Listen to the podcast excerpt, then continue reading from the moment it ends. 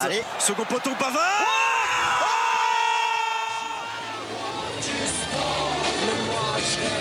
Accélère Accélère Oui, il va aller la chercher Allez, approchez La Britannique est en train de taper Pavard.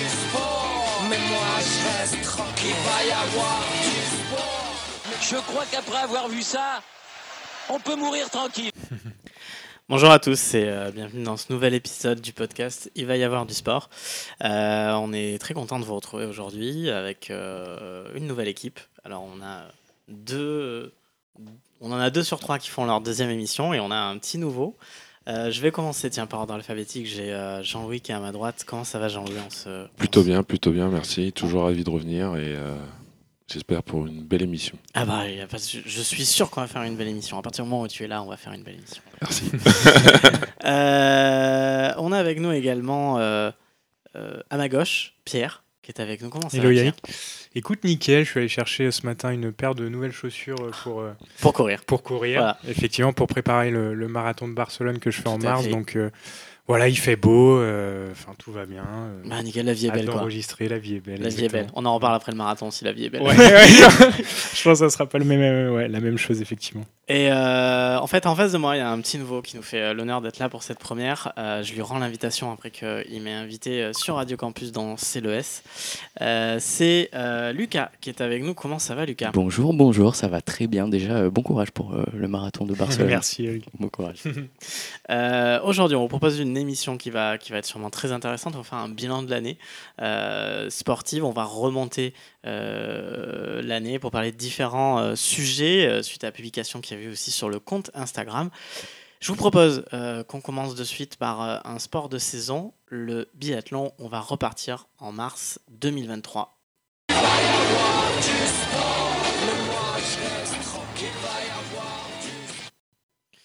Alors, on va repartir en mars 2023, exactement le 19 mars, c'est la fin de la saison de la Coupe du Monde de biathlon à 26 ans. Pour sa septième saison, Julia Simon remporte le gros globe de la Coupe du Monde de biathlon. Donc elle remporte la, Coupe du Monde. C'est que la quatrième française à la remporter après Anne Briand en 95, Emmanuel Claret en 96 et Sandrine Bailly en 2005. Question euh, déjà plus large, est-ce que vous suivez le biathlon? Est-ce que vous suivez les sports d'hiver? Et question encore, plus large, le biathlon qui est quand même un grand... euh, grand euh, qui ramène pas mal de médailles euh, au sport français. Mm. Euh, Est-ce que pour vous, le biathlon mériterait plus de notoriété et de, et de célébrité? Je vois Lucas hocher la tête, alors du coup, euh, je vais oui, le lancer. bien sûr. Bah, bien sûr. Je suis euh, moins qu'avant parce que euh, maintenant que je suis étudiant, du coup, j'ai plus de télé chez moi. Ah, Et vu que biathlon, c'est l'équipe. euh, Mais tu j'ai- l'as j'ai- sur le, tu l'as sur le site l'équipe. C'est vrai, c'est pas faux. C'est pas Ah faux. voilà. Mais euh, non, c'est un sport que j'ai pas mal suivi. Euh, on y reviendra après, mais je trouve qu'il y a ce côté aussi Tour de France un peu euh, familial avec ce Mm. sport. Marronnier. Euh, ouais, et puis euh, des beaux paysages, mais bien évidemment, plus de, de reconnaissance. euh, après, je pense que Martin Fourcade a bien contribué euh, à, à, à- l'éclaircie de ce sport. euh, euh, mais après, voilà, c'est comme, euh, je sais pas, pour euh, la marche athlétique, euh, il y a un après euh, Johan Diniz. Là, il y a peut-être un Mm. après Martin Fourcade, avec du coup moins de médailles qu'avant, forcément. Moins de notoriété. Euh, C'est un sport qui est devenu très télégénique avec, euh, avec euh, le, le suspense jusqu'au dernier tir, des choses comme ça. Donc je pense aussi que la chaîne L'équipe a aidé et puis Martin Fourcade a aidé. Euh, Jean-Louis, Pierre? Euh, un peu comme Lucas, euh, c'est, euh, j'ai toujours, j'ai suivi euh, sur l'équipe de Mm. temps à autre et tout. C'était en fonction de mes jobs, si j'avais le temps ou pas. un peu C'est de vrai que ça. en pleine journée. Ouais, en pleine coup, journée, ouais. donc c'est un peu compliqué. Euh, après, euh, pour être franc, j'en ai fait une fois et j'en ai refait il y a pas si longtemps là en Oh, Allemagne trop et bien. je suis tombé tellement souvent que je me suis dit mais franchement les mecs ouais respect. Ah ouais, non mais Ah, c'est ultra toi, C'est technique. les skis, toi, le problème. ouais ouais Ah non oui. oui, c'est le ski parce que oui oui j'ai pas fait euh, j'ai pas fait de tir. du coup, ça devient du ski de fond. Ouais, ouais, du ski de fond. Ah, voilà. Ah, ouais, oui, oui, oui. Mais euh, euh, ouais, en, en ski de fond, mais en tout cas, euh, moi je trouve ça assez impressionnant parce que y a, c'est ultra technique quoi, par rapport au ski alpin où voilà, tu peux descendre et tout. Mais là, je me suis dit, ah ouais, en fait, les Ouais, mecs, c'est costaud, c'est vraiment costaud. physique, hein, ouais, quand je vois leurs cuisses et tout, je me dis, mais Ouais. waouh, mais ce sont des vrais athlètes quoi. Ils, Ouais. sont, ils sont complètes partout, au bas et, Et, tout et pour le tir quoi. surtout, euh, il faut quand même, pour avoir lu la biographie de Martin Fourcade, j'avais fait un réel aussi sur, sur aussi le biathlon. Il faut savoir que il y a un vrai effort cardiaque puisqu'ils divisent par deux leur rythme cardiaque quand ils arrivent sur le pas de tir. Ouais. Et au cas où vous le saviez pas, dans, dans le livre de Martin Fourcade, il dit en fait, à, donc il tire à 50 mètres, déjà de base à 50 mètres. Euh, sur le tir euh, couché, c'est l'équivalent d'une balle de golf, la cible. Euh, et sur le tir debout, c'est l'équivalent d'un DVD. Donc je vous laisse imaginer à 50 Ah, mètres 50, ouais, c'est- avec des taux de réussite qui sont de 90%, Mm. 92% pour les, pour les meilleurs. Euh, Pierre, est-ce que tu suivais le, le biathlon? Alors, euh, pas du tout. Bah, je connais un peu, bien sûr, euh, Martin C'est le sport avec les skis et le tir. Voilà, je, je le dis. bah, je, je vois un peu, effectivement, sur l'équipe, un dimanche après-midi, je pense que j'ai dû, euh, j'ai dû y tomber. Moi, ce que j'aime bien, c'est le, c'est le tir. C'est le truc Ah ludique. euh, voilà, tu les vois se concentrer, effectivement, le, le fait d'abaisser le rythme cardiaque et tout, c'est des vrais athlètes. En plus, ils sont, enfin, c'est en altitude, donc il y a moins d'oxygène. Enfin, Ouais, c'est, vraiment un sport qui est, qui est assez impressionnant. Je crois aussi que l'hiver, enfin l'été plutôt, ils, se, ils ont des skis en patin, non Ouais, ils en font, ils font toute leur prépa en Ouais. ski, euh, je sais plus comment ils appellent ça, mais en roller, ouais. C'est ça, ça. ouais. Donc ouais, non, c'est un sport, euh, c'est un sport très complet pour faire. Enfin, je fais plutôt moi du ski, euh, enfin ski de fond, etc. Mm. Enfin non, ski normal, les skis de fond, ski alpin, je sais pas le terme. Bah, le exact, alpin, mais- c'est la vitesse, Ouais, vitesse, voilà, qu'ils te font. Mais euh, voilà, je fais, enfin je, je fais des descentes. Ouais. Et euh, mais sinon, ouais, c'est pas un sport qui me voilà, qui me hype plus que ça, Mm. mais, euh, mais respect en tout cas euh, pour, pour la performance. Et c'est toujours agréable de voir aux, aux compétitions, aux JO, des, des Martin Fourcade ou des mecs qui ramènent des médailles. Enfin, on est bon, on a la chance d'avoir Ouais. deux massifs euh, en France, donc euh, on a des, des On bons a- gars, quoi. Enfin, On je- a un je pense, ratio, hein. on a un ratio euh, licencié euh, médaille qui est extraordinaire. Beaucoup de chasseurs alpins, Ouais. d'ailleurs, mais euh, Moi, c'est j'ai un pote, ça- parce que c'est surtout euh, c'est grâce au JO que j'ai découvert ce sport. Mm. Et euh, Jason Lamy Chapuis, euh, je sais pas si vous vous souvenez de lui. Et euh, avec un ami, euh, au début, on s'appelait Jason. Et maintenant, non, on c'est pas s'appelle. du biathlon, hein, juste. Non, je Jason. Ah bah, Ah, j'ai- mais il fait du ski, il fait du ski de fond. euh, enfin, ouais, du combiné nordique, pardon. Du combiné Ouais, c'est ça, ouais. Excuse-moi. Et euh, donc en gros, euh, je me souviens, nous on- maintenant on s'appelle tout le temps Chapuis entre pour dire au lieu de dire euh, Jason Lamy Chapuis, on s'appelle tout le temps Chapuis, Chapuis, Chapuis. Ok. Donc c'est à partir de là que j'ai commencé à. ouais, à à regarder. dériver après sur un autre Voilà, euh, type de sport. Ok. Mais oui. Donc du coup, euh, pour vous, on est, on est d'accord hein, sur cette partie biathlon, plus de notoriété. C'est toujours sur l'équipe d'ailleurs. Il n'y a pas d'épreuve en France cette année. Il y avait normalement des épreuves euh, au Grand Bornand de Ah, Coupe du Monde. Euh, mais c'est en tout cas à suivre sur la chaîne L'équipe jusqu'à mars. Euh, voilà, donc toutes les épreuves. Donc euh, n'hésitez pas. Et n'hésitez pas si vous voulez en savoir plus sur le biathlon. Euh, J'avais fait un réel sur la page Instagram qui vous explique un peu plus les différentes euh, épreuves du biathlon. Et le, euh, ta page Instagram, c'est le même nom que le podcast Tout à fait, mais ça me fait plaisir, Pierre, que tu le découvres maintenant. Euh, sur la page, effectivement. Je voulais euh, juste te faire va- un peu de pub que tu le dises en. il va allez, avoir- allez le suivre, il va y plus avoir pour du ça. sport. mais- Il va y avoir du sport sur Instagram, effectivement. Euh, on va passer au deuxième sujet euh, là-dessus et euh, on va dériver sur un, sur un focus pour, pour Jean-Louis qui va, qui va nous en parler. On avance, on remonte dans l'année 2023, on arrive au 10 juin 2023.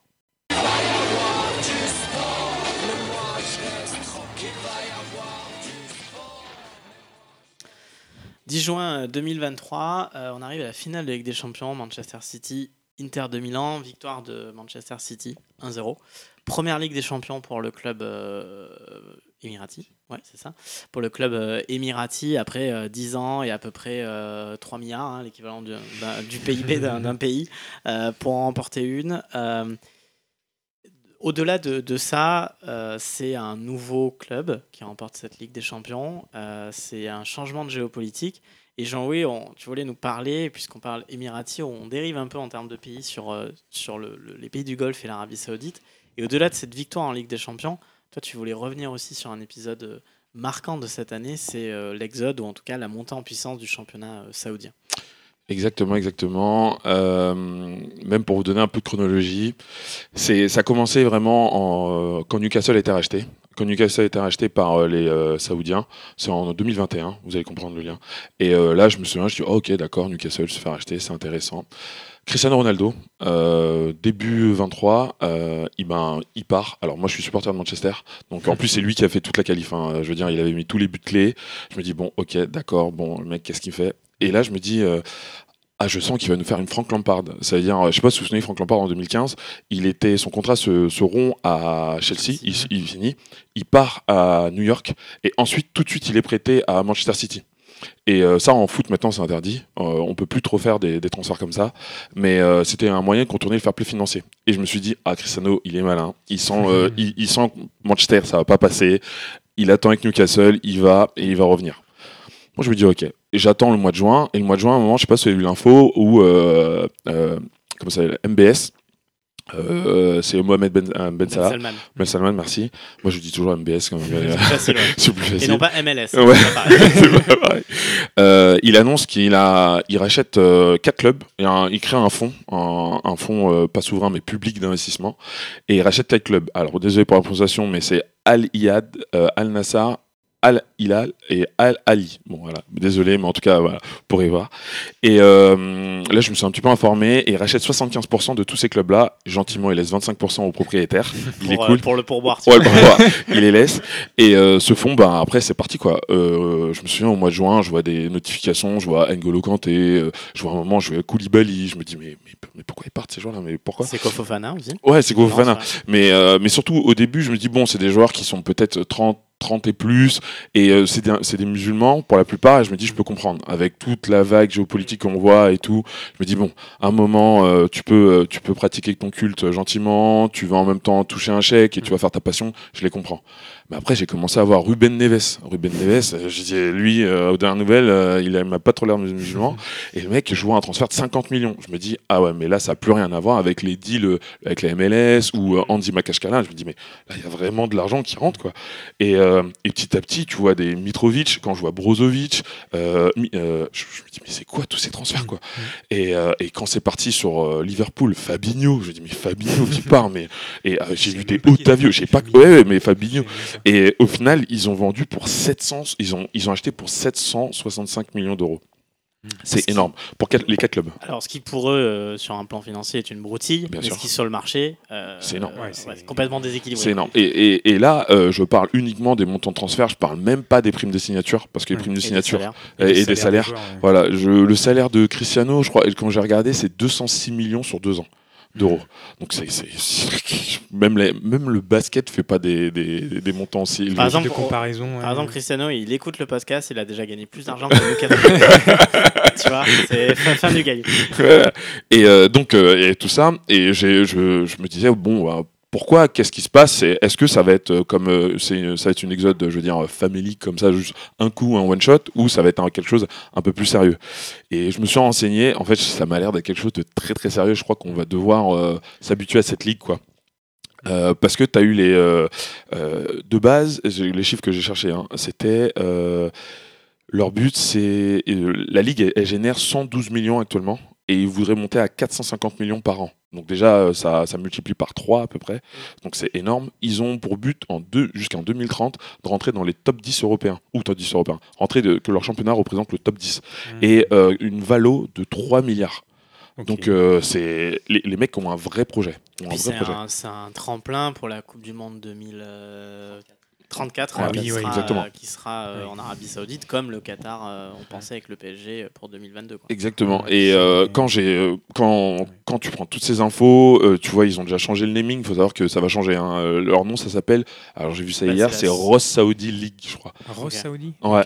Euh, ils- C'est un, truc pétrolier, non? Oh, Ouais. alors je j'ai pas cherché, mais, euh, mais en tout cas, ils ont, ils ont ils ont changé. Et je me suis dit, mais cette ligue, j'ai l'impression pour les amateurs de euh, football manager comme moi, mais là c'est le royal quoi, parce qu'il n'y a pas de fair play financier, il y a C'est rien. le, c'est le cheat code. Ah ouais, c'est un cheat code, mais ouvert. GTA, euh, Voilà.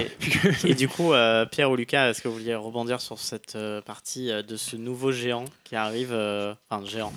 Ouais, ouais. Géant fabriqué, hein, Ouais. finalement, euh, là-dessus. Moi, je, enfin, je vois quand même la chose, en tout cas, de ce que je perçois là. euh, Je vois quand même ces traits. Les, les joueurs sont en fin de carrière. Ils viennent prendre leur billet là-bas. Le, le jour où j'aurai un exode massif de joueurs Ouais, qui ont euh, entre 20 et 28 ans qui sont à leur prime alors, et oui qui et vont non, signer là-bas. hein. Alors oui et non, parce Je- que Fofana, capitaine de Lens. Ouais. euh, mais après, Il comme tu disais, il y a aussi euh, Ouais. la dimension culturelle, effectivement religieuse là-dessus. Euh, J'ai l'impression que ça a quand même, euh, enfin comme tu le disais, au début, ouais, il y avait un peu ce sentiment-là, mais maintenant, il y a des joueurs qui, qui vont là-bas. Je pense qu'il y a quand même un aspect financier et fin de carrière. En tout cas, j'assimile ça à ça. Et enfin, je le ressens comme ça en tout cas. Oh, ouais, euh, ben, au début je le ressentais, mais quand Mm. tu regardes, je crois qu'ils ont un vrai plan et ça va. Mm. Ils ont vraiment pour but de devenir euh, Ouais. une ligue vraiment euh, majeure. C'est pas comme l'exode qu'on a connu en Chine quand c'était, je sais pas si vous vous souvenez, quand Oscar de Chelsea il part. Hulk. Oui, oui. Il y a Hulk, Hulk aussi, ouais. Hulk aussi. Et, mais bon, Hulk c'est un mercenaire, on le sait, c'est un mercenaire, donc lui c'est pas un problème. Mais Oscar, on- il avait 23 ans, il dit mais pourquoi tu pars et tout? Mais au final, bon, sa carrière, elle était. En fait, l'intérêt des joueurs, c'est quoi? Je me dis, enfin là, tu as quand même en Europe, tu as, voilà, as la Ligue des Champions, tu as un passif, tu as de l'histoire, tu as une construction qui est vraiment. Tu as de l'émotion, enfin, je sais pas, tu as le facteur affectif et tout. Là, je me dis, mis à part le truc financier, le fait que c'est des joueurs en fin de carrière, euh, Karim Benzema, Cristiano Ronaldo, euh, enfin, je vois pas, j'ai Ouais, du mal à je comprendre je le truc. Lucas, Lucas peut-être Oui, voulais, euh, Ouais, non, moi je suis d'accord avec euh, ce que dit Pierre. Euh, franchement, ce, tout ce mouvement, euh, j'en j'en pense vraiment pas du bon parce que on voit que le sport se transforme en une arme géopolitique vraiment. euh, Ah oui, vraiment, euh, C'est du soft power complet. euh, bon, le fait que du coup l'Arabie Saoudite récupère la Coupe du Monde 2034 parce que tous les potentiels participants se retirent euh, gentiment. euh, Il y avait déjà que l'Australie. Bon, voilà. et, puis, bah, c'est quand même une manière de, de redorer l'image d'un pays. On a pu le voir avec la Coupe du Monde de- de- au Qatar. Euh, là, il se passe la même chose en Arabie Saoudite avec des sportifs du coup qui sont très gracieusement euh, payés et qui ont une influence euh, énorme. Hmm. Et je trouve ça dommage en fait qu'autant de joueurs partent. Je pense, honnêtement, je pense pas que ce soit dans un souci de, de, de compétition, de compétitivité. Quoi. Comme l'a dit Pierre, il n'y a pas la Ligue des Champions encore. Enfin, Pas sin- encore. sin- sincère, ouais, mais c'est- pas impossible qu'ils accèdent à la Ligue des Champions, Euh. mais ça, ça va être dans ce souci de. euh, Jean-Louis, pour euh, finir. Ouais, euh, ben pour répondre, ça c'est un, un- un- très intéressant ce que tu dis. Bah déjà, euh, le fait que les quatre clubs appartiennent à un même consortium, c'est quasi impossible qu'ils puissent aller en Ligue des Champions, parce que déjà, ça voudrait Oui. dire qu'il y a des conflits d'intérêts. Ça, ça, serait déjà un peu compliqué. Mais euh, moi, je, le- je, je comprends complètement cette position, mais à la fois, euh, euh, ça a des conséquences déjà sur le foot européen. hein. Je veux dire, euh, là, Lens ne passe pas. Il, pa- il, il loupe, il, passe de, il passe pas de 1 point. Il y a Seko Fofana. Je pense que le match au PSV, ils font 1-1 ou 0-0. Je veux dire, euh, on se rend pas Ouais, compte. Non, mais c'est vrai. Après, c'est du foot fiction. Mais... C'est du foot fiction, mais euh, quand tu regardes le nombre de points qu'il a rapporté l'année dernière ou les années précédentes, je veux dire, c'est un type potentiellement il devait être titulaire au PSG. Donc, et il est, il est à son Pourquoi il est prime. parti là-bas de- Je pense que c'est une question. euh, Il y a de l'argent, mais après, c'est. Bon, on, prend, on va aller vite là-dessus, mais euh, je sais pas si à un moment, il y a une, une interview de Anelka qui expliquait, mais rendez-vous compte que quand on multiplie votre salaire par 5, par 6, Oui, par oui, 7, oui, oui, à un moment, euh, Ouais. euh, tu vas quoi. Oui. Il faut... Parce que je sais pas si vous vous souvenez, à un moment, il y a Alessandrini quand il a quitté Rennes pour aller à, au MLS. Bon, c'est pas pour le projet sportif. Je veux dire, c'est la même chose quoi. Non, mais euh, mais après, on verra. Je pense qu'eux, ils vont vraiment construire une vraie ligue quoi. Mais on verra pour Ok. le temps. À suivre sur euh, 2024. Très Euh, voilà, dernière info sur, euh, sur cette partie. Euh, Johan Gourcuff reprenait sa carrière. Il aurait signé au club de Al Hospital. Euh, voilà, c'était pour la vanne pour conclure. Voilà, c'est voilà, c'est gratuit. On va remonter le, le temps. On va arriver dans, dans l'été avec un nouveau sujet.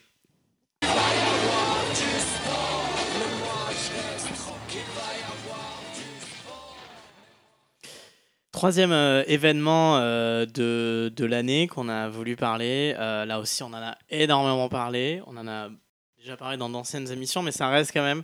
Euh, 23 juin, Victor Wembayama qui devient le premier Français à être choisi en première position de la draft NBA, ce qui est un événement. Euh, on s'en aperçoit pas. Euh, drafté par les euh, San Antonio Spurs, donc pour marcher sur les traces de Tony Parker, c'est un peu compliqué pour le moment. Je crois que là, ils ont gagné hier. Ah, ils ont gagné. Contre les Lakers, ouais, hier Ouais. soir. Ah oui, oui, oui, Euh, donc première euh, après 19 défaites Ouais, un truc comme ça, ouais. Vous avez le record d'ailleurs de défaites d'affilée, non? Euh, Euh, non, mais ils sont pas passés loin. C'est Ok, ok. 24-25. Donc euh, un peu déçu parce que quand tu es à 19, franchement, tu fais un Ouais, tu, effort. tu vas au bout. Euh, donc sur ça, on a déjà beaucoup parlé. Est-ce que vous aviez un mot supplémentaire?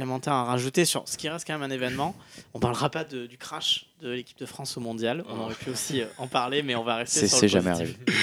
Voilà. Euh, Bah, peut-être pour nuancer, moi je dirais euh, attention en vrai à la surmédiatisation Ouais, de. Wembanyama. Parce que euh, on en parle énormément, on en oublie, euh, même moi du coup j'en oublie le 7 ou 8 drafté français qui est Koulibaly Koulibaly au au euh, Wizards. Wizards, exactement. 7 ou 8 Je crois que c'est 8 8 Un Français drafté 8 quand même, c'est Ouais, aussi déjà- euh, c'est- incroyable. Mm. Euh, et il y a quand même le côté où euh, déjà euh, bon le passage en vrai de la, de la LNB à la, à la, à la NBA se fait plutôt bien, même très bien actuellement pour Wembanyama. Après, euh, voilà, il a joué euh, 20 matchs. Faut voir ensuite s'il y a des blessures, euh, des blessures graves qui peuvent euh, enterrer sa carrière. Euh, et le fait de parler tout le temps de Wembanyama, Wembanyama, c'est un phénomène. Et franchement, euh, je suis impressionné par. euh, Il a Par- déjà des lignes de stats. hein. c'est, c'est, c'est, enfin, franchement, si ça temps, continue comme ça, on en a- parlait euh, en antenne avant l'émission avec. Jean-Louis, c'est, c'est potentiellement, enfin, Mm. un. Non, Bon, on c'est- va- enfin, Oui, on- oui. après, on peut en parler des heures et, des heures, et mais après, euh, pour euh, les néophytes en basket, on dit- pour ceux qui vont nous dire ouais, mais il a perdu 19 matchs d'affilée, il faut rappeler que le premier show de la draft, il est pour l'une des équipes les plus faibles. Ouais, ouais. Donc, les Spurs sont Mhm. l'une des équipes les plus faibles et on peut se dire que cette série de défaites. euh, bon, mais, mais ce que je veux dire, c'est attention à pas non plus survaloriser ça, le joueur, à tout le temps français. en parler. c'est- Voilà, c'est très Que français. c'est, exceptionnel parce que c'est historique, mais euh, Ouais. voilà, pour nuancer. Quoi. Ouais, ben, à la fois je suis d'accord et à la fois il le mérite un peu quand même parce que euh, c'est vraiment impressionnant ce qu'il fait. C'est c'est ces temps de passage qu'on disait tout à l'heure, c'est équivalent à du LeBron James, mais vraiment et du Kevin Durant. Et Ouais. à l'inverse, et surtout, j'ai- même hier soir, j'ai regardé parce que dans mes souvenirs, je me suis dit, c'est quoi le résultat à la fin de Kevin Durant, son année rookie, et de euh, LeBron James? LeBron James, j'avoue, il est à la limite, il finit 9 de conférence. Ils sont euh, en 2003, une draft de, de malade. J'ai revu la draft, elle était magnifique cette draft.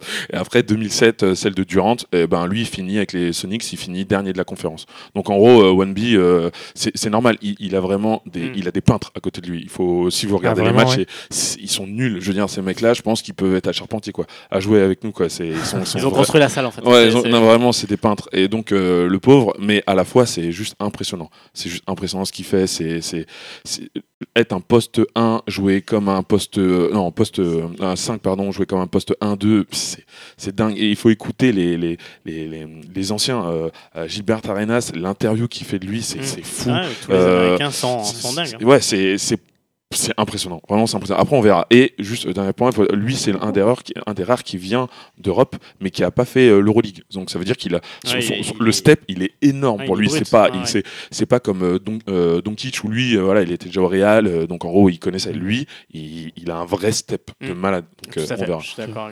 Pierre, un petit mot pour euh, conclure avant qu'on Ouais, remonte, bah, je, je suis pas trop le basket et tout, mais ça a l'air d'être quand même un sacré phénomène. En tout cas, moi, en tant que néophyte, euh, on dit il y a un mec de 2m20 qui bouge comme un mec de 1m80. C'est un peu ce qu'on m'a dit et ce que j'ai. Enfin, j'ai regardé quelques matchs euh, résumés, etc. Moi, c'est l'inverse quand j'ai 2 grammes. Je Et, fais euh, 1m80, je peux bouger quand un mètre de 2m20. Et, euh, et non, enfin, je, je, je connais pas trop le basket, mais ça a l'air de. Voilà, moi, je veux qu'on laisse le temps quand même. Je trouve qu'on est. Enfin, faut laisser le temps. Le mec, il vient d'arriver. euh, il est dans un autre pays, il a 18 ans. Moi, à 18 ans, j'étais en. Je venais d'avoir le bac. Enfin, non, mais je sais pas, je tu vois. je- j'étais à 18 ans. C'est il y a un moment, il faut aussi laisser le.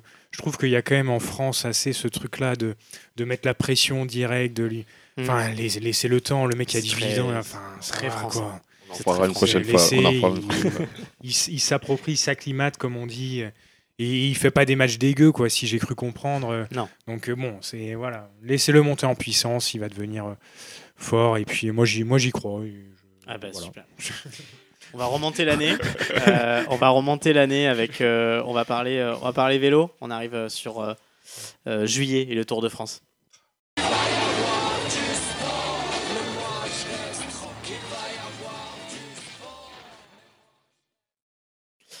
On arrive au mois de juillet avec exactement, j'avais noté la date, le 23 juillet 2023. Yo- Jonas Vingegaard, le Danois, qui remporte son deuxième Tour de France consécutif, consécutif pardon, euh, après un duel de haute lutte contre euh, Tadej Pogacar, qui a fini par euh, exploser malheureusement. Ouais, explosé. Euh, mais ça a été quand même deux semaines euh, voilà, très solides. Au-delà de cette deuxième victoire, on a quand même une génération. On aurait pu aussi citer la saison de Van Der Poel, donc je vais ouvrir un débat plus large pour ceux qui suivent un peu le vélo. On a une génération aujourd'hui en vélo d'Avengers, de, de, d'Avengers, limite. Euh, est-ce que, ça vous donne envie de plus regarder le, vélo ou c'est toujours quelque chose pour vous qui reste réservé à des, euh, experts, on va dire, ou des connaisseurs? Euh, alors, j'ai- j'ai- j'aime bien le vélo, je regarde quand j'ai le temps. Euh, je, pour répondre à ta question, je pense que oui. Mais malheureusement, ce qu'a fait la euh, Jumbo cette année, et surtout l'année dernière, il y a des suspicions. C'est- Surtout, C'est aussi un sujet. Suspicion de quoi De dopage euh, moi je dis de super vitamine, Mm. mais non, Mais- en fait, non, mais c'est un débat. On parlait de l'Arabie Saoudite et son puissant fond. Euh, Aujourd'hui, le vélo est en train d'avoir ça. D'ailleurs, Amazon va devenir sponsor de la Jumbo. euh, Ah l'année oui. prochaine. Et en fait, c'est aussi une arrivée, et on peut basculer sur ça finalement. Euh, c'est euh, euh, il y, a- il y a des très très très grosses écuries euh, aujourd'hui en vélo, euh, UAE et Jumbo, Ouais. qui mettent un fric. Euh, Je crois que le- mais il y avait déjà ça avec la Sky. Je crois Ouais, que c'est le la Jumbo, Sky qui a c'est commencé à y- 5 fois plus de budget que n'importe quelle autre équipe. Ouais. Et donc, on a, euh, même sur l'aspect technologique, je veux Mm, dire, quand. euh, Ouais, tu peux, vas-y. Non, non, c'est juste on t'entendait mal. Ah, pardon. Euh, là, c'est bon. Ouais. Euh, sur l'aspect euh, technologique, quand vous avez euh, 30 millions de budget contre 5 millions, bah, c'est normal que vous puissiez aller chercher euh, des scientifiques, des études de soufflerie, euh, etc. Ouais, quand ils sont ouais, dans Il y a les une sorte de dopage technologique euh, plutôt. Ouais. Donc, est-ce que. Enfin, un sujet euh, large euh, sur ça. Bah, à la fois, oui, cette année, bon, euh, Pogacar, bon, voilà, il a, je crois que c'est la 16e ou 15e étape après le, euh, le contre-la-montre. il- Déjà, avec sa blessure, c'est c'est déjà pas mal. Ouais, c'est déjà pas mal, c'est déjà mal. Mais après, il lâche. Mais euh, moi, je- dans, dans mes souvenirs, euh, quand j'ai vu plus de 7 minutes au second, je me suis dit, attends, mais c'est la dernière oui. fois que j'ai vu plus de 7 minutes. J'étais en train de dire, mais attends, mais je crois que ça fait un bail. Et j'ai regardé, c'est vrai, bah, c'est Armstrong, le 99 et 2002, je crois, ou 2001, Mhm. sur Belloki, il fait ça. Et après, c'est Yann Ulrich sur Virac en 96. Mais, mais surtout, euh, euh, ça surtout, date, quoi. surtout, ce qui est monstrueux, c'est que euh, si on se souvient du, du chrono, c'est-à-dire que Pogacar met 1 minute 30 à tout le monde et Vingegaard met 1 minute 30 à Pogacar. Donc c'est-à-dire que tu, tu exploses, parce qu'il a complètement explosé, mais à 7 minutes, tu es quand même deuxième. Donc c'est pour imaginer, les David Godu qui dit je comprends pas, j'ai battu tous mes records de puissance avec mes capteurs, il, est, il fait moins bien que l'année d'avant. Donc euh, voilà, euh, Lucas peut-être, je te voyais... euh, Ouais, non, c'était par rapport à la différence entre les écuries. On en parlera sûrement après, mais c'est en fait ça revient au même que la F1 quoi. C'est euh, dans beaucoup de sports maintenant, il y a enfin il y a deux compétitions en une quoi. C'est vraiment il faut regarder parce que oui, il y a une génération alors il y a une génération qui est partie.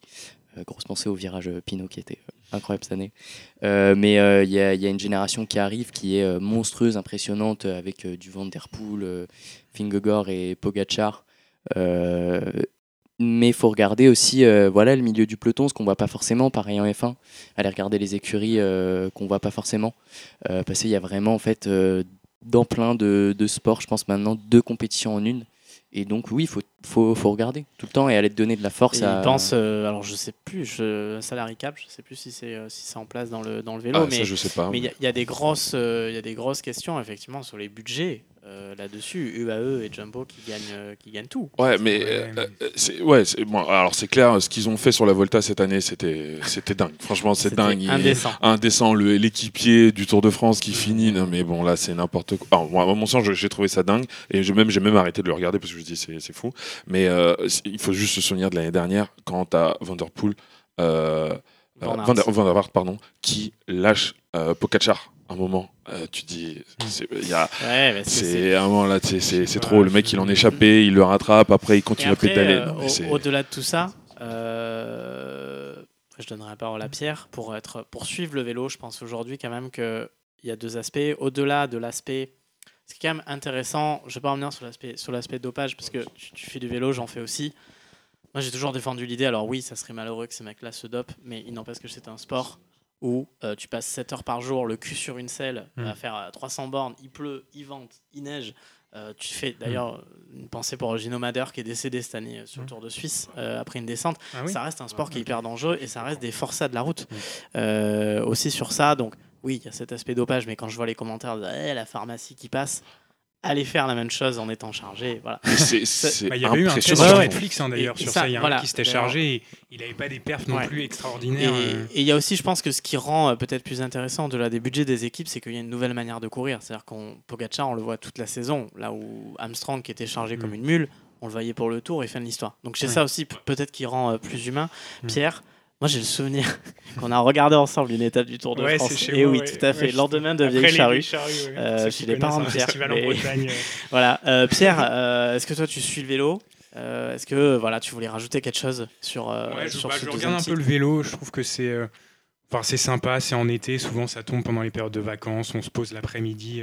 Ça va au-delà du vélo, de le, le montagne. Tour de France. Non, moi, c'est toujours un sujet que j'ai regardé, qui m'a intéressé. Moi, je pense juste que les, il y, a- il y a deux équipes qui ont les, euh, Dans le micro. qui ont les meilleurs. Ouais, je parler en dehors du micro. Qui ont juste les meilleurs joueurs en fait. Enfin, il y a la Jumbo qui a. euh, enfin, je voulais, j'avais un truc en tête, mais pour moi, on met Vingegaard dans une équipe mauvaise. Pour moi, le mec finit quand même premier.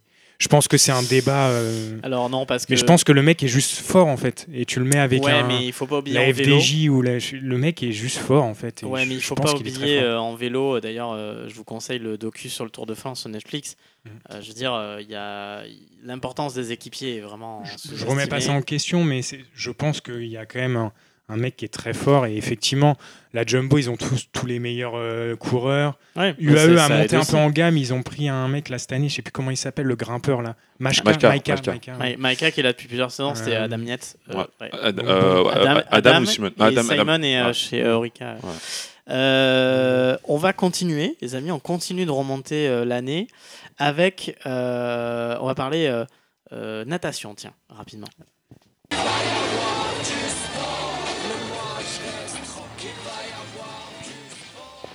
On arrive à la moitié de l'année, ça va tout le monde Euh, Tout le monde a encore l'énergie Super. Allez, on remonte petit En à forme, petit. euh, petit à petit l'année. On va parler euh, natation. Euh, on va parler de Léon Marchand, superstar. Euh, on on l'a un peu occulté, mais on a quand même aujourd'hui notre nouvelle star quand même de la natation française.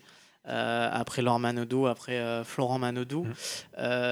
Trois titres euh, pour Léon Marchand à 21 ans au championnat du monde de Fukuoka. Euh, il en avait déjà eu deux avant. Euh, trois titres. Alors, j'ai le 200 mètres euh, 4 nages, 200 mètres papillon et surtout 400 mètres 4 nages où il bat le record du monde d'un ancien protégé de son entraîneur. Voilà, un nageur un peu connu, Michael Phelps. Je sais pas si vous voyez qui c'est. La légende. Euh, pour vous, Léon Marchand, c'est. euh, je vais faire un débat euh, pour aller un peu plus vite, un débat rapide. Léon Marchand, c'est superstar au JO 2024 Oh oui. Ah oui, 100%. Ah oui, sûr, 100%. 100%. C'est. Eh ben, on passe au 100%, sujet. Euh, Lucas, peut-être tu voulais euh, aussi? Ouais, on verra. On Ok. verra. Ok. Mais euh, voilà, c'est c'est quand même euh, impressionnant, quoi. 21 Mm. ans, euh, entraîné par Bob Bowman, qui, est l'entraîneur- qui était l'entraîneur Michael Phelps. Est-ce qu'on n'en a pas assez parlé potentiellement de ça Parce que c'est quand même, voilà, c'est superstar des championnats du monde, quoi. Bah, euh, moi, je l'ai découvert, c'est l'année dernière déjà. À un moment, il fait, il fait quelques perfs. euh, et après, je, me, je vais sur Wikipédia, je regarde. Et je découvre que ses parents, c'était des anciens nageurs. Son père était aussi euh, médaillé Ouais, européen, Robin. Et je me dis, euh, j'ai l'impression que cette génération maintenant de sportifs, que ce soit Wemby, que ce soit lui, que ce soit Mbappé, en fait, ce sont des gens qui sont un peu programmés. Euh, ils sont programmés et, euh, et, et c'est pour ça que, pour rebondir sur ce que tu disais tout à l'heure, Pierre, je crois que mentalement, ils sont déjà prêts. Alors, lui, ouais, enfin, je sais pas si euh, on il parle a de la même une, chose, une mais vidéo sur le Huffington Post où il travaille avec un préparateur mental. C'est aussi très euh, Teddy Riner a Mm. une psy avec lui. Et d'ailleurs, je vous conseille la vidéo. C'est hyper Mm. intéressant Mm. comment il a cette approche parce que tout début de sa carrière, il loupe ses finales. Mm. Et, et il a ce truc de dire, euh, ouais. en fait, je travaille avec un coach et en gros, le truc, c'est euh, je pense pas à la course. Et il dit euh, le, le- la, déconstruction, c'est Mm. qu'est-ce qui se passe si je perds? Bah, ma famille, elle est là. Exactement, Enfin, ouais, il- ouais. Tout le monde sera encore en, en bonne santé, la, la Terre va tourner. Et il dit Moi, du coup, euh, euh, avant, c'était en mode Ouais, euh, la finale va se passer comme ça, comme ça. Et il dit euh, bah, Entre demi-finales, en fait, je pense à tout sauf Mm. la natation. Et il dit J'y pense quand je suis sur le plot. Et ça change tout en fait. Dans l'approche, ça change Ouais. tout. Donc je vous conseille cette vidéo euh, là-dessus. Et Ouais, Pierre, qui a euh, euh, sa page YouTube d'ailleurs. Pierre Lorcy, euh, j'en profite, sur tout ce qui est euh, préparation mentale. Euh, voilà, je vous la conseille. Préparation mentale, ouais. Plus développement personnel, mais Développement effectivement, il y a un aspect santé mentale. Et c'est justement ce, qui me, ce que j'aime bien chez un, un mec comme Léon Marchand, c'est que je trouve qu'il y a une, une forme d'humanité chez lui, Mm. dans la mesure où le mec a, c'est, il est stratosphérique, stratosphérique, mais il a un côté euh, mental, euh, enfin où il a vachement dû travailler dessus, comme tu le disais, Yannick. Déjà, ouais. à 21 Et euh, ans. voilà, à 21 ans, où il disait il avait une forme de peur de l'échec. Et, et enfin, je trouve que c'est voilà, c'est un sujet moi qui m'intéresse Mm. beaucoup, le, tout ce qui est mental dans les sports de haut niveau avec des sportifs qui sont bien plus sensibles et bien plus, euh, enfin voilà, qu'on pourrait le penser. Donc euh, c'est et ouais, Léon Marchand et enfin et, et au JO, je pense que le mec va, enfin j'espère en tout cas que le mec va tout arracher quoi. Il- et j'y crois. à il, a, fond, il a tout pour en tout cas. Ouais, ouais, donc. euh, Euh, Lucas, est-ce que tu voulais euh, conclure ou euh, on parle de ton sujet euh, juste après? Non, je pense que tout après, euh, en vrai, je trouve qu'en natation, on est gâté. On a toujours été bien Il représenté. y a Maxime. Grosset aussi qu'on n'oublie ouais, pas, ouais, qui ouais. était champion du monde. Il y a un petit Puis à, creux. à l'époque euh, des, des, des, des frères et sœurs euh, Manodou aussi, franchement. Enfin, bah, D'ailleurs, euh, Florent qui est toujours, euh, qui est toujours qui est là toujours aussi. là, ouais. Euh, ouais, non. Ok. Eh ben, on va passer à un autre sujet et ça va être ton focus à toi, euh, Lucas. Euh, on sort de l'eau et on va aller, euh, on va se remémorer euh, Budapest et championnat du monde d'athlétisme où là, bon, on est dans une autre ambiance, quoi.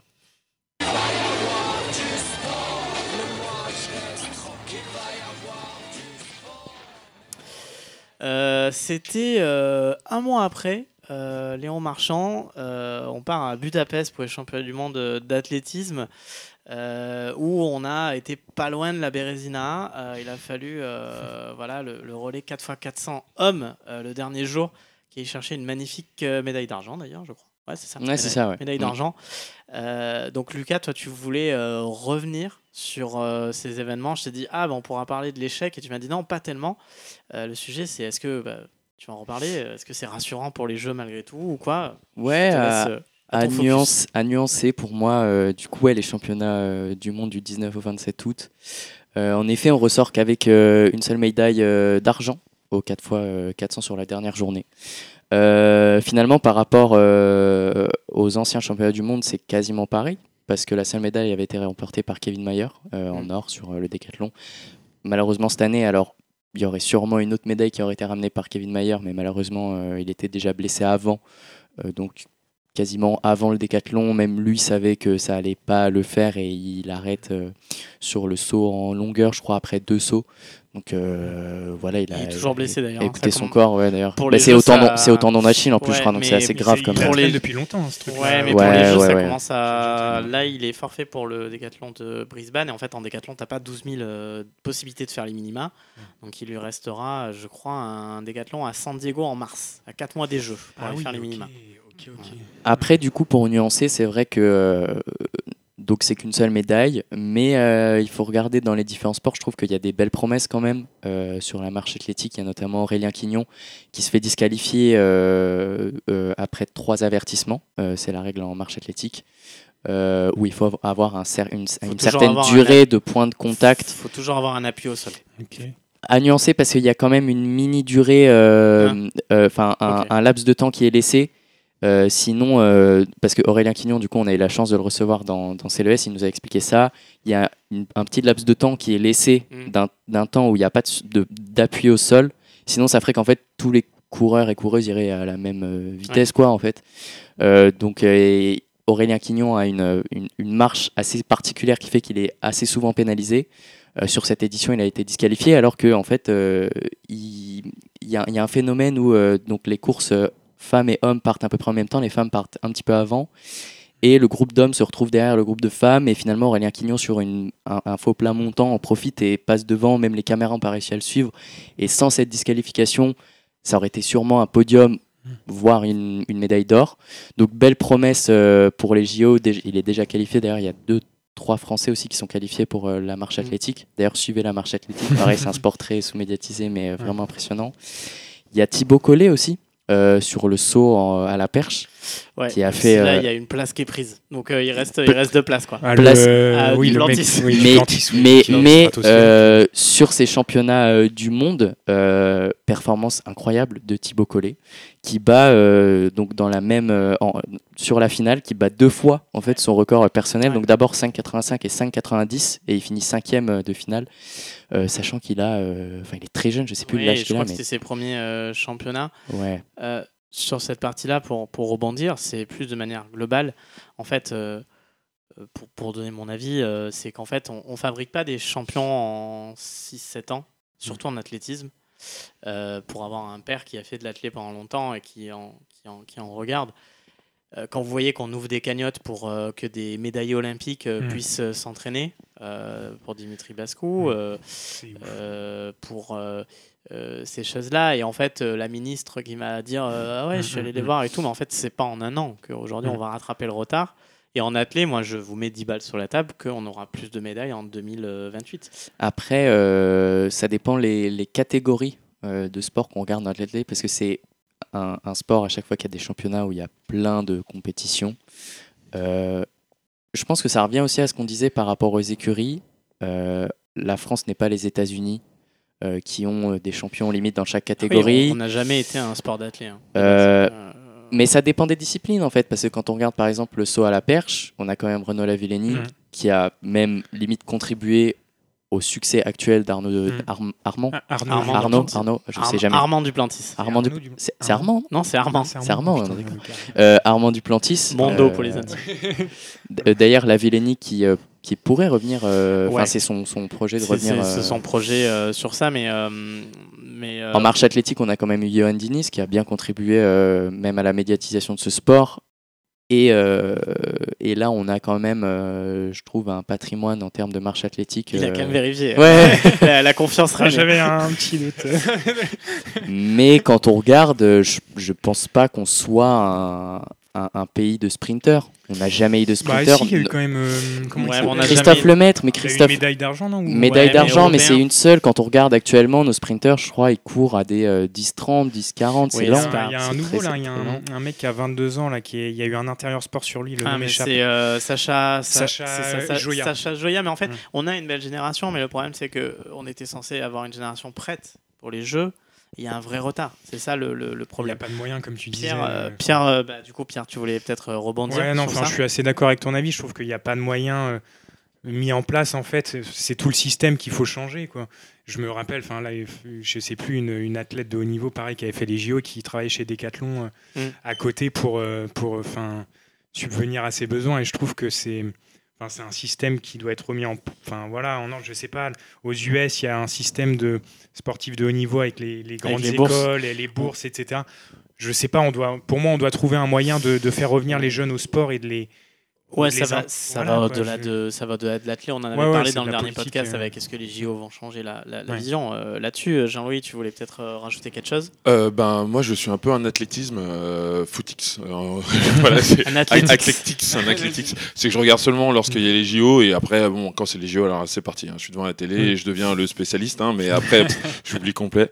Euh, mais c'est vrai, euh, ben, j'ai, il y a pas si longtemps, j'ai fait une soirée, j'ai rencontré un type, un Français qui, euh, qui, qui fait tout simplement du, euh, du lancer de disque et euh, il Ah, était champion de France. Lanceur, pour le coup. Ouais, voilà. Et euh, lui, il m'a expliqué et- ça. Il m'a, con- il m'a expliqué sa condition. Bon, je vais pas dire son nom parce que je veux pas qu'on dise son nom, mais en tout cas, le mec était dans. Déjà, il est dans en le- soirée, c'est super, c'est hyper sérieux. et, et il m'explique que euh, ben ouais en fait Jean-Louis euh, t'as t'as pas de moyens quoi et euh, il a préféré re- reprendre ses études ou continuer ses Ouais. études parce que ça savait très bien que de toute façon il y a pas de moyens et, et qu'il aurait dû aller Ouais. parce qu'on discutait il dit est-ce que tu dois aller à Cuba ou euh, dans d'autres endroits quoi mais payer, ouais il y a, il y a- il y a vraiment pas de Mais c'est pour ça que après c'est tout un sujet. et Je pense qu'on a on n'a pas vraiment le temps d'en parler, mais au lieu de parler de Bérésina, etc.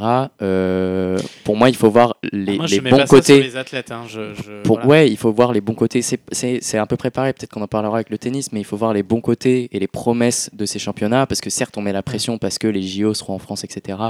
Mais en 2025, il y aura les championnats du monde de Tokyo aussi. Donc il y a encore le temps de développer et à créer un discours négatif de dire voilà, c'était une Bérésina, etc. On contribue finalement à pas encourager en fait Ouais, les une forme de médiatisation, Je, je- une- je mets une, une nuance. Aujourd'hui, Ouais. effectivement, les athlètes. euh, D'ailleurs, euh, j'ai oublié son nom. On a un premier champion d'Europe de cross-country euh, français, Ah. Johan euh, Oui. Strauss, je crois. Schlob. Bref, je vais regarder direct. C'est pas du tout Cross- euh, cool. cross-country ou euh, Euh, ouais, de cross-country, c'est une première. Mais effectivement, moi, c'est plus aujourd'hui sur les, les pouvoirs publics qui se réveillent et qui disent à un an des JO, ah, il faut que nos athlètes fassent plus. Mais quand on voit que pour a- avoir accès à une piste d'athlète, limite, tu es obligé d'y aller la nuit. Enfin, Mm. où, tu vois, on a les infrastructures. Ouais. Donc, c'est un vaste sujet et on aura l'occasion d'en reparler, je pense, sur des prochaines émissions Mm. parce qu'on reparlera des, des JO. Mais effectivement, c'était intéressant, Lucas, d'avoir euh, ce focus et je suis d'accord sur cette note d'optimisme. Mais c'est juste que par rapport à ce qu'on attend, donc voilà, la préparation des Britanniques pour Londres 2012 et les résultats que ça a donné, euh, aujourd'hui, euh, moi je pense qu'on aurait dû avoir les Jeux 2000, euh, de 2028 Mm. euh, parce qu'on a un temps de retard, euh, comme souvent d'ailleurs, sur euh, plein de sujets. Euh, oh, moi, c'est juste un point, c'est euh, par rapport aux Antilles, parce que je sais que les Antilles euh, étaient donnaient pas mal de médailles de temps à autre. Mm. Euh, bah, c'est la détection.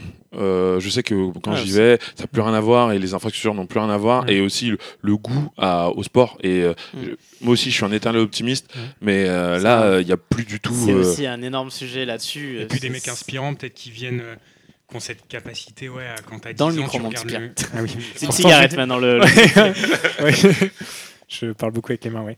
Non, non, enfin, je disais, c'est vrai, il n'y a plus de, de en termes d'athlétisme, hein, je parle de, de gens qui sont capables de peut-être d'inspirer un, un gosse de 10 ans qui regarde derrière sa télé. dans tous les sports. Et voilà, je pense que c'est- comme ça qu'on y vient, je pense, hein, quand on est jeune. euh, donc voilà.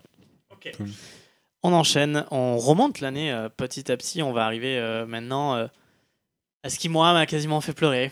Ça a été difficile.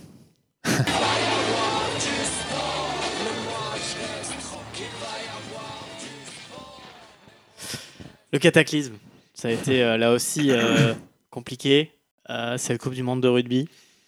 Euh, en France, on en a énormément parlé, donc on va quand même en reparler, mais on va peut-être pas s'épancher sur le, sur le sujet. Cette Coupe du Monde qui devait être un succès populaire et qui s'est un peu terminé en autre boudin. Les sujets sont, sont larges avec l'idée de l'entre-soi, etc. Déjà, qui a suivi cette Coupe du Monde de rugby et, et- et un feeling sur bah voilà, ce- cette équipe de France qui perd d'un point, euh, succès, échec. Ouais, bah, enfin, Ah bah vas-y, pour une fois que t'as le micro devant la bouche, Ouais, on va ouais. en profiter. J'espère que ça, on verra ça après, mais j'espère que ça va pas non, trop ça va, c'est bon. Non, moi j'ai regardé. Bon, je suis pas un grand amateur de rugby, mais effectivement Coupe du Monde en France, etc. Donc, donc j'ai suivi. Je trouve qu'on a, ouais, on a une presse qui a pour une fois euh, mis euh, une, une équipe française dans les bonnes dispositions, a vraiment hypé cette équipe-là. Donc euh, un vrai soutien. Mais ouais, bah comme tout le monde, je pense un peu de déception, parce que j'avais de grosses attentes. Quoi. Je, moi en tant que néophyte, je voyais la presse qui mettait, on Ah. a le meilleur joueur du monde, Antoine Dupont, limite Ah, il va faire l'équipe à lui tout euh, seul. Non, mais pour suivre, on avait effectivement la meilleure équipe euh, du monde, mais, Mais voilà, visiblement, ça se joue d'un non. point. Ouais, mais ça se joue d'un point, c'est énormément de choses. Il y a un manque Mm. euh, peut-être euh, d'expérience là-dessus. et Ouais, je pense. ouais. Je parlais de l'athlé euh, ouais. tout à l'heure. Je pense effectivement qu'on sera encore plus fort en 2027. Euh, coupe du Monde en, en Australie. Euh, Lucas, est-ce que toi, tu as suivi cette Coupe du Monde? Quel est ton avis euh, là-dessus? Ouais, pour moi, c'est un succès. Euh, c'est un succès déjà en termes d'audience. C'est c'est- c'est Mm. un événement qui a ramené euh, beaucoup de personnes et tant mieux. Euh, le rugby, c'est un sport avec des très très belles valeurs. Euh, maintenant, le but, c'est que euh, ce soit pas juste pour la Coupe du Monde. Voilà, peut-être que Antoine Dupont, qui participerait au rugby à 7 pour les JO, ça pourrait encore contribuer à ce que le, le rugby reste un sport euh, de plus en plus euh, populaire et national. Après, oui, le quart de finale fait, fait, ex- fait, fait très mal. C'est pas un succès sportif, c'est un Ça, succès ça fait, populaire. ça fait très mal. Après, c'est pas un succès sportif en soi. Ça se joue tellement à rien qu'en vrai, pff, on bat quand même euh, la Nouvelle-Zélande qui va en finale et qui, qui, qui, qui prend en puissance au fur et à mesure de la Coupe du Monde. On bat une des meilleures équipes de Coupe du Monde en, en- en premier match d'ouverture. C'est. hum, Oui, c'est pas non plus le succès qu'on attendait. Mais, Mais c'est vrai euh, qu'on avait, euh, on avait toutes les armes pour aller, euh, pour aller Ouais, au mais bout. comme Il y a- l'Irlande. hein, Il y a aussi vois. une bascule. Bah, il y a aussi un. Merci pour un- le tirage au sort, hein, deux ans Il y a un gap, je trouve, encore avec les équipes euh, du. Et surtout, euh, de surtout, il y a eu, euh, par contre, sur un autre plan, ce qui est un peu plus euh, problématique, c'est cette bascule, euh, toute la partie arbitrage. On va pas revenir sur euh, l'arbitrage du quart de finale, mais on sent quand même aussi cette bascule populaire dans l'idée de siffler, etc. Ouais, mais pas forcément d'accord avec ça, parce que c'est une manière d'arbitrer de Ben O'Keefe et il y a.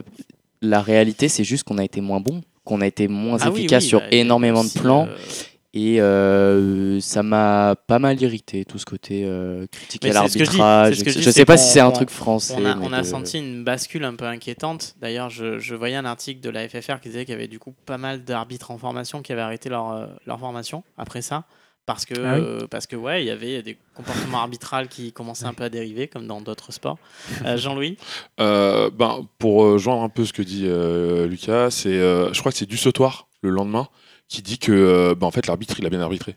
Que euh, il a fait la même chose pendant dans les deux. C'est, c'est un style d'arbitrage. Moi, je serais pas foncièrement d'accord, mais. euh, Après, bah, je- après bon, quand du sautoir dit un truc, que Oui, je vais bien dire, sûr. moi, je, je- je l'écoute un non, peu plus. non, non, que- bien, non, non, bien sûr, mais voilà, il y a aussi euh, des.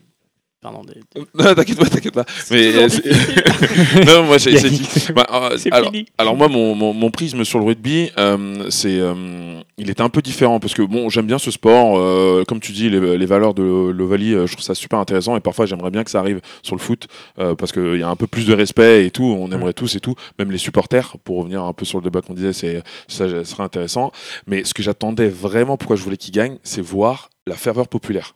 Parce que moi, j'en ai Ah un. oui, Désolé, je, je suis footballeur, j'adore le football, mais j'en ai un peu ma claque de voir les gens en France faire la fête uniquement pour le foot, quoi. Et j'attendais que ça, voir. Après, je me dis, bon, ça va être euh, l'hiver, mais j'attendais vraiment Ouais, que ça, que les Champs-Élysées soient pris d'assaut. Ouais. Pour le a- rugby. On a quand même gagné l'Eurovision Junior. Moi, c'était vraiment ça que j'attendais avec impatience. Et, euh, parce que, bon, oui, j'aime le sport, euh, j'aime tout ça. J'ai regardé les différentes finales avec Dominici, tout ça, tout ça. Voilà, voilà. Vu mon âge, j'ai vu tout ça.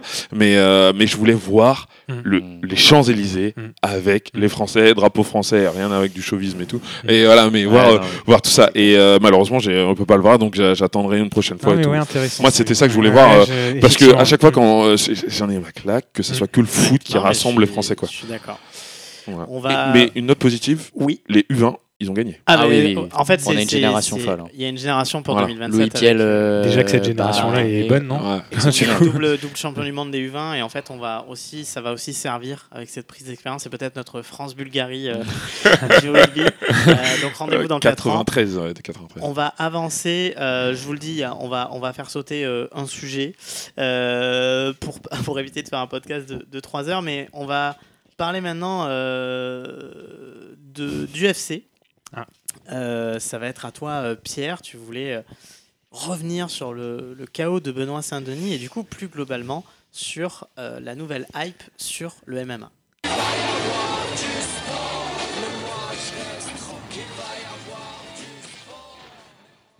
Du coup, Pierre, après Lucas qui nous a parlé d'athlé et Jean-Luc qui nous a parlé du foot en Arabie Saoudite, toi, tu voulais revenir en tant qu'amateur de, de sport de combat sur. euh, on est en novembre, on est quasiment à la fin de l'année. euh, Benoît Saint-Denis euh, qui devient en gros superstar du MMA, euh, un peu le, Victor, le futur Victor Wembayama. Tu voulais revenir sur cette partie-là et plus globalement sur l'essor du MMA en France. Ouais, non, tout à fait. Je pense comme un, voilà, un certain nombre de Français, ça fait voilà, 2-3 ans que je suis un peu plus l'UFC et je trouve que ça a pris vraiment une place importante dans la société avec le nombre d'inscriptions, le nombre de vues sur YouTube sur tous les sujets qui sont attraits à l'UFC. Et effectivement, euh, à travers euh, l'événement Benoît Saint-Denis au Madison Square Garden, il faut savoir que l'UFC, qui est un peu la plus grosse organisation de, de MMA euh, mondiale en termes de voilà, visibilité, c'est un peu le gros événement. quoi. Et on a un Français qui a mis un à un Américain, un New-Yorkais. Donc, enfin voilà, j'ai trouvé l'image folle et ça montre aussi le développement de ce sport-là en France. Le patron de l'UFC, euh, Dana White, euh, compte aussi sur la France. Il y a déjà eu un, événement, euh, plusieurs événements qui ont été organisés. Le dernier UFC, là, en, septembre dernier, pareil, il y a eu une énorme effervescence avec des Cyril Gann, etc., qui ont gagné. Je trouve que c'est un sport qui va prendre de plus en plus de, place en France. Et je pense que dans, dans 4, 5, 6 ans, on va avoir des, des générations et on va être vraiment au, au plus haut niveau. euh. Mais bon, c'est un sport qu'on va pas au JO parce qu'il y, y a une violence. il y a- Ouais, non, c'est pas, je crois pas que- compatible. Ouais. Je pense pas. Mais, euh, mais voilà, c'est un sport. euh, voilà, après, on, on en dira ce qu'on veut. C'est vrai qu'il y a beaucoup de violence, etc. Mais ça reste un sport avec des, avec des belles valeurs qui sont celles du combat, je trouve. Et, et à la fin, il y a, il y a du De respect, il y a l'étranglement du. Comment? Et de l'étranglement. Et de l'étrangle et de la soumission et du, et du sang et du. Mais, euh, mais voilà, enfin voilà, je suis, je suis assez hypé par ce sport, je le suis beaucoup et, euh, et j'aime beaucoup ça. Et, et on a des Français qui sont vraiment là ce soir. Pour ça, on enregistre donc il est samedi. euh, Oui, on, est, fait. on est le combien aujourd'hui? On est le 16 décembre. Ce soir, il y a Saladin Parnasse qui combat pour une troisième ceinture dans trois catégories différentes. Donc, ça serait le premier mondial à faire ça C'est une autre fédération que l'UFC. hein. C'est ça, Ouais, le KSW, qui est une organisation polonaise, si je dis pas de bêtises.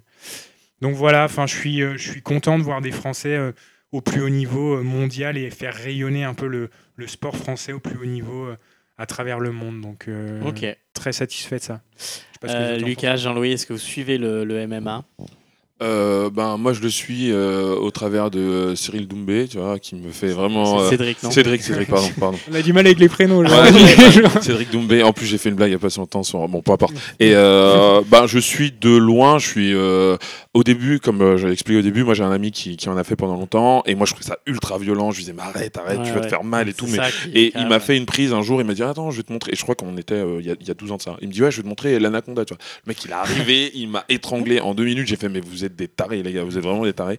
Donc euh, après, j'ai commencé à suivre parce qu'en fait, parce que je voulais protéger mon pote, à, à chaque fois lui dire arrête, arrête, arrête, arrête. Mais euh, et petit à petit, je me dis en fait, c'est cool et tout, ça se tape et tout, c'est sympa.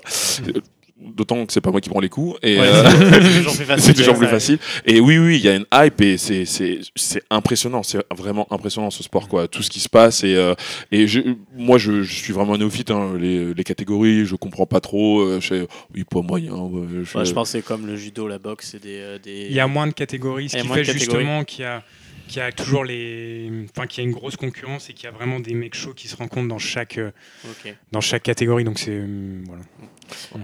Lucas, peut-être? Bah, j'en pense euh, rien, mais dans le sens euh, pas euh, négatif, mais parce que je ne suis pas du tout en fait euh, ce, ce sport. C'est pas un sport qui me, qui me hype, euh, mais c'est totalement personnel et mais content du coup d'avoir appris euh, toutes ces infos. Mais du coup, j'ai pas, j'ai pas d'avis Ouais. en fait. Ouais. sur, euh, voilà. Donc je pense, euh, on va conclure sur ça. Benoît Saint-Denis, qu'on reverra dans le bilan 2024. Ouais. Ouais, sûrement. Euh, on va enchaîner. Alors, je vous avoue qu'on va, je pense, être obligé de faire sauter un sujet. J'aimerais bien faire mon quiz parce que quand même, euh, voilà, T'as bossé dessus, euh. Voilà, Euh, j'ai mis un investissement total. Donc, allez, on va, on va se laisser un dernier sujet au choix après le, le générique.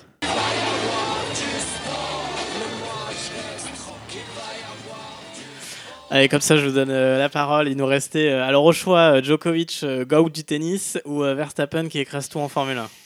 Hum, ouais, Joko, ouais, moi Joko. Je... Joko, ouais. Ouais, je pense que Allez. Djoko est plus marquant parce qu'on parlait de la Formule 1. Bon, si vous voulez, euh, bon, ça devient la Formule Red Bull. Donc, Ouais.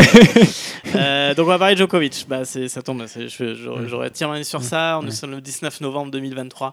Novak Djokovic termine son incroyable saison en remportant les Masters de Turin devant Yannick Sinner à domicile. Il a également remporté l'Open d'Australie, Roland Garros, l'US Open. Il est finaliste à Wimbledon où il ne perd qu'en 5-7. Il finit l'année numéro 1 mondial pour la huitième fois. Tout cela à 36 ans et en ayant une intolérance au gluten. Euh, je crois que c'est euh, alors record de Grand Chelem aussi cette année, mais j'ai plus le nombre. Je crois que c'est 23. Euh, oh, euh, 23 Il a tout gagné 24. sauf Wimbledon. 24 avec Ah oui, les non, Open, crois, ouais. 24. Euh, tout à fait. Donc Djokovic, euh, personnalité euh, qu'on aime ou pas, euh, go du tennis pour vous? Bah, à 100%. hein. Enfin, pour- euh, pour- alors pour moi, c'est le, c'est c'est le l'éternel euh, euh, Jordan, euh, LeBron. T'aimes ou t'aimes pas, mais en fait, il va, te- il te force le respect. Mm. Toi, Ouais, tu te force le respect. T'aimes peut-être pas son style, mais tu C'est te forces c'est le respect. exactement ce que Voilà, j'allais dire. C'est exactement ce que j'allais dire, Lucas. Toi qui, euh, du coup, amateur de tennis, je sais, puisque tu, tu en as fait. Ouais. Euh, bah, GOAT ou pas, je sais pas. Je pense que la question du GOAT, c'est très personnel et il y a au-delà des stats, il y a une question d'influence aussi. Je pense au basket. Mm. Euh, je pense qu'il y a un joueur très sous-coté en termes de GOAT, c'est Allen Iverson, qui a ramené vraiment une vraie euh, influence dans le basket, que ce soit un truc tout bête, mais les shorts longs, en fait, enfin, sans lui, ça existe. Enfin, bref. Mais. Ouais, il y a- j'ai vu, euh, je crois que c'était hier, un truc qui m'a fait pas. marrer. Non, alors justement, avant j'aimais pas parce que je suis plus Rafa et du coup j'avais ce côté où j'aimais pas Joko. Mm. Et en fait, Il force le plus, ça avance, plus aussi j'ai fait une pause dans le tennis en en pratiquant et du coup j'ai compris pas mal de choses que je comprenais pas en jouant. Et maintenant je suis vraiment impressionné, genre euh, vraiment par le joueur, mais au-delà de ça force le respect. C'est vraiment, je me mets Ouais, vraiment fait- à apprécier en, En fait, fait, le c'est ça, joueur. c'est que c'est que euh, il y a aussi un aspect, euh, c'est que euh, on peut comparer les époques Federer, Mm. Nadal, Djokovic. Lui, il se les a tous tapés. quoi. Mm, mm. Lui, il est arrivé, il est arrivé après les autres, Ouais. tu vois. Alors moi, je suis plutôt un Federer parce que je trouve qu'il y a un côté esthète. Et puis, il y a une question pour moi, une réflexion qui est que s'il n'y a pas Federer, il n'y a pas Nadal qui va aussi loin pour aller le chercher. Et s'il n'y a pas Federer et Nadal, Djokovic ne va pas aussi loin pour aller les chercher. Tu vois ce que je veux dire? C'est Il se tire est vers le haut, quoi. C'est Voilà, ça que tu dis, quoi. je cherchais- Euh, voilà, ouais, c'est- bah, à la fois, je, je voudrais te dire oui, mais tu vois, il continue. Alors que les deux sont presque Ah, mais plus là clairement. et ils Et c'est- continuent. et c'est aussi la bascule que je voulais faire. Il est un peu plus jeune aussi. hein. Euh, Il a deux ans de moins, je crois, il- que c'est- Nadal ou un an de moins Oui, et mais- Federer a Ouais, mais un du peu coup, plus. à, à- à âge, c'est aussi, euh, comme on l'a dit, c'est que on a l'impression que euh, il- il- les nouveaux arrivent et tout, 36 ans, et il fait une saison où Ouais. il, fait, il gagne Il est quasiment tout. monstrueux. Euh, Pierre, est-ce que tu suis le tennis? Qu'est-ce que tu as pensé de cette saison de Djokovic? Pareil, on parlait de la force mentale. Là, c'est Pareil, enfin c'est un mec. Ouais, au niveau de la force mentale, je pense qu'il y a un sportif, tout sport confondu. Si on me pose la question, c'est Djokovic. euh, Tant, tant il est, capable de perdre, de revenir. C'est un mec qui est. Et au final, à la fin de, l'histoire, on, voilà, il y a des Federer, etc. Moi, j'adore Federer, mais à la fin, c'est le, le nombre de grands chelems et le, le recordman, et, et c'est lui qui l'a. Donc, euh, on est obligé de s'incliner. Je sais qu'il est souvent décrié. Mm. Il s'est fait siffler à Bercy et tout. Enfin, c'est des trucs qui m'insupportent, moi, c'est ce genre de choses. Et, euh, et moi, je, moi, j'aime bien la personnalité euh, de Djokovic et, et j'aime bien le jeu. Je trouve qu'il est très complet.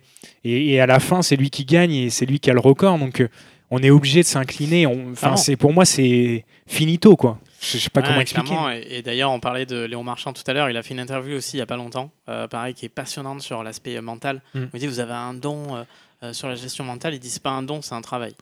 C'est quelqu'un qui a travaillé. Il a euh, vécu des choses aussi. C'est pas bah, toi qui disais ça On a eu oui, une après, c'est discussion en off. euh, aussi qu'il a grandi dans Ouais. une euh, Yougoslavie euh, en Ouais. guerre, etc. Donc, bon, après, il y a aussi Voilà. du storytelling, mais c'est Mm. vrai. Et c'est vrai qu'il a une force mentale Mm. euh, qui est monstrueuse. On lui dit Ouais, mais vous paraissez calme et tout sur les points importants. Il dit Mais en fait, c'est une tempête à l'intérieur. c'est c'est juste ça. Euh, mais. Ouais. Donc euh, voilà, le, le GOAT, en tout cas, sa force. Dédicace à Fabien euh, qui. Ouais. Ouais, Eh ben. Bah, euh, pour, pour revenir, c'est euh, quand je dis GOAT, c'est parce que il faut voir son rapport défaite en finale. C'est euh, et, et là il est il Ouais. est un peu comme Michael Jordan quoi. C'est le mec euh, il y va quoi. Et, et moi je alors au début je détestais parce que euh, je m'étais levé pour regarder la finale, la première finale de Tsonga et tout. J'étais à fond et tout. J'ai vas-y euh, Tsonga et tout. Et puis le mec il le détrône. Je dis mais c'est qui ce serbe là? c'était son, son premier grand chelem. Ouais, Alors, son on premier. fait du tennis C'est qui ce serbe? Ah ouais, je dis mais c'est qui ce mec là et tout? euh, moi c'est pas ce que m'a dit France 2. France 2 m'a dit qu'on allait gagner là, on gagne pas et tout. euh, je comprends pas. Et après je comprends ce serbe, c'est The Serbe en fait. Ouais, mais ça a été d'ailleurs son premier grand chelem. Après, on fait Voilà. du tennis fiction si c'est Mm. son gars euh, qui gagne. Mais euh, donc là-dessus, effectivement, c'est une saison incroyable et on n'a pas l'impression qu'il baisse de pied. Autant Ouais. Federer, on l'a vu venir, Nadal va nous faire. euh, Je pense qu'il va revenir pour tout donner en 2024, mais on a, Ouais. l'impression qu'il baisse pas le pied. Puis c'est pas fini parce que c'est euh, hier ou avant-hier, je crois, euh, il y a eu le prix du meilleur coach de l'année qui a été décerné à celui de Yannick Sinner. Et, Joko a réagi ouais, en, en parlant à son entraîneur sur les réseaux en disant bon bah même en ayant euh, battu le record de Grand Mm. Chelem, en ayant été chercher tous les Masters, en ayant battu je sais pas combien de Mm. records et tout, euh, bon bah ça veut dire que l'année prochaine il faut aller faire le Grand Chelem, il faut aller regagner ouais. tous les Masters. Il a pour, pas la euh, langue de bois. enfin, euh, c'est pour ça qu'il est pense aussi. Mais Ouais, après, c'est aussi un personnage qui euh, a eu du mal à être dans l'ombre de Federer et, et Nadal. Euh, Il y a aussi ça, et il a un côté, euh, bon, je veux dire, les postes toilettes, à chaque fois qu'il perd un set, euh, c'est quand même un peu compliqué.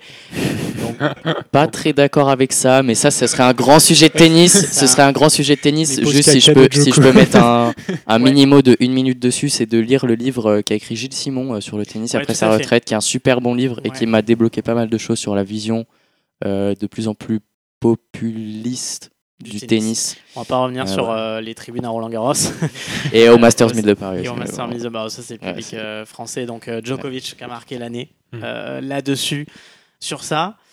Euh, on arrive à la fin de cette rétrospective là-dessus. Avant qu'on fasse le quiz, je vous laisse un court passage chacun sur 2024. Comment vous sentez cette année sportive? On va pas se leurrer que ça va être une année euh, euh, historique pour le sport français avec les Jeux à Paris.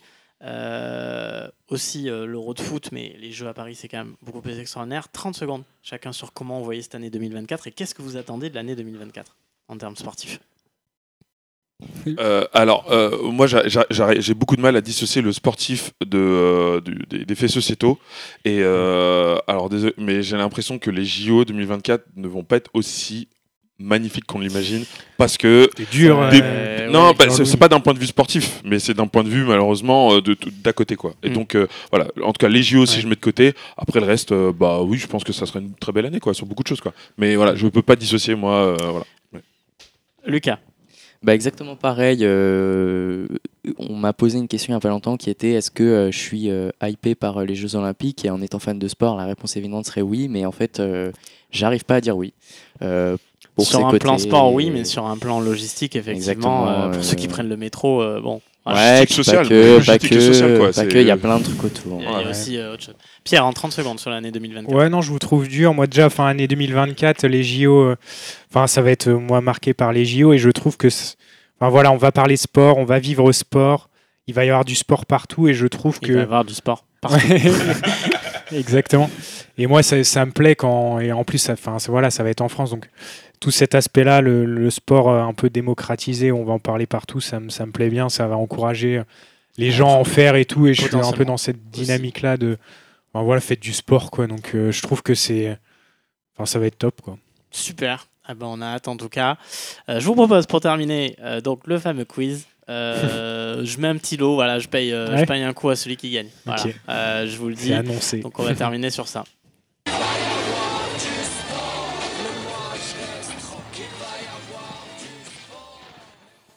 Alors j'essaie de vous faire des trucs originaux, euh, pas trop faciles, pas trop durs.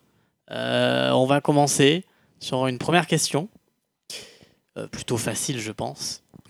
Quel cycliste français célèbre a pris sa retraite cette année après une cinquième place au Giro et onzième du Ouais. Tour Attends, faudrait savoir comment on fait. Comment on fait pour. euh.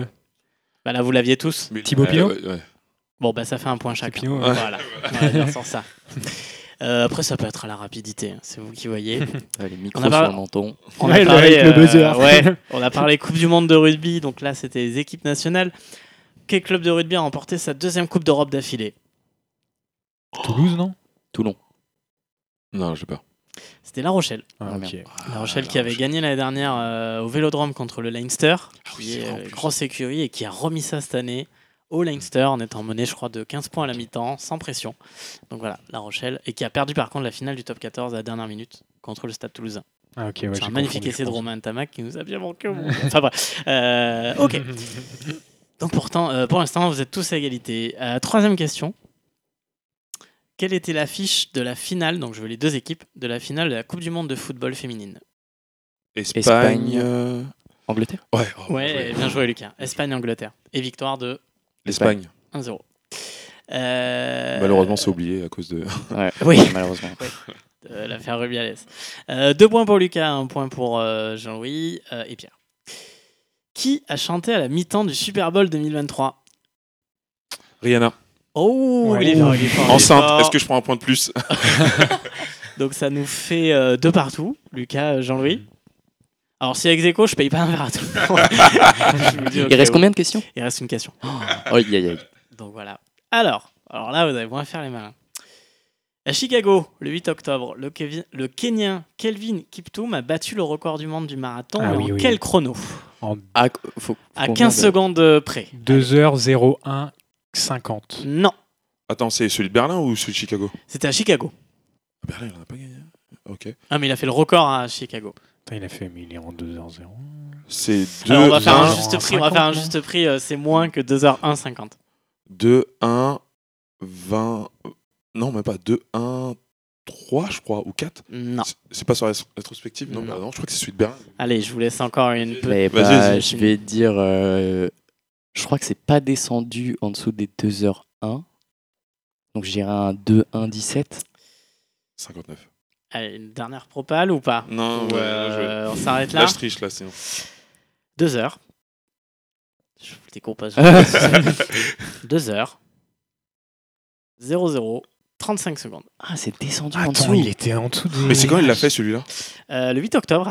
Ah Parce que moi, quand j'ai regardé la rétrospective de l'équipe, et je l'ai pas vu celui de Berlin, c'est pour ça. Mais de ouais, Berlin. mais- c'était pas à Berlin. Oui, c'est pour ça, c'est pour ça, j'ai dit, ok, d'accord. C'est pour ça. Euh, voilà. Donc euh, il était euh, pas tellement connu en plus, euh, Kelvin euh, Kiptoum.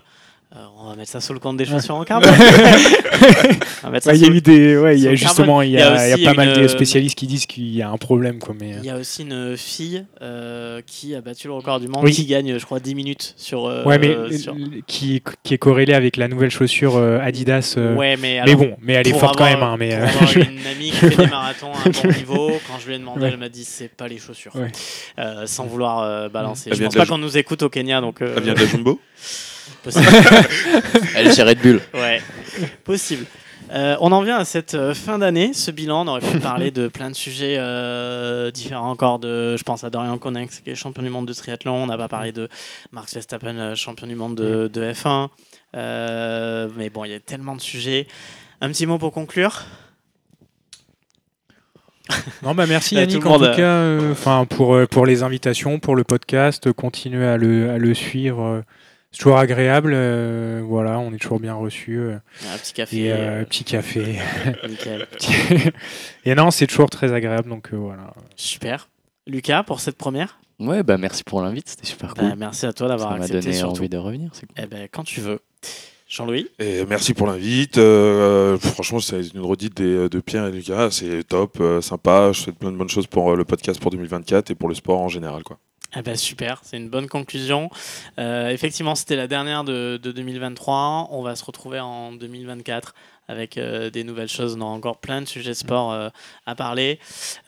Du coup, bah, je vous souhaite une bonne fin d'année à tous, de bonnes fêtes. Et puis, essayez quand même de continuer de faire un peu de sport hein, pour Mm. évacuer le- la dinde et le foie gras. et nous, on se retrouve en 2024. Donc voilà, c'était le nouvel épisode de Il va y avoir du sport. Euh, bonne, euh, bon, dim- euh, bon dimanche soir. J'ai- Ça fait toujours- penser à la vanne. Non, euh, j'ai toujours du mal, ouais, l'as ou pas On lui souhaite un bon. Euh, J'ai toujours du mal euh, voilà, à finir les émissions. Euh, bonne fête de fin d'année. Et on se retrouve en 2024. Allez, second poteau Pavard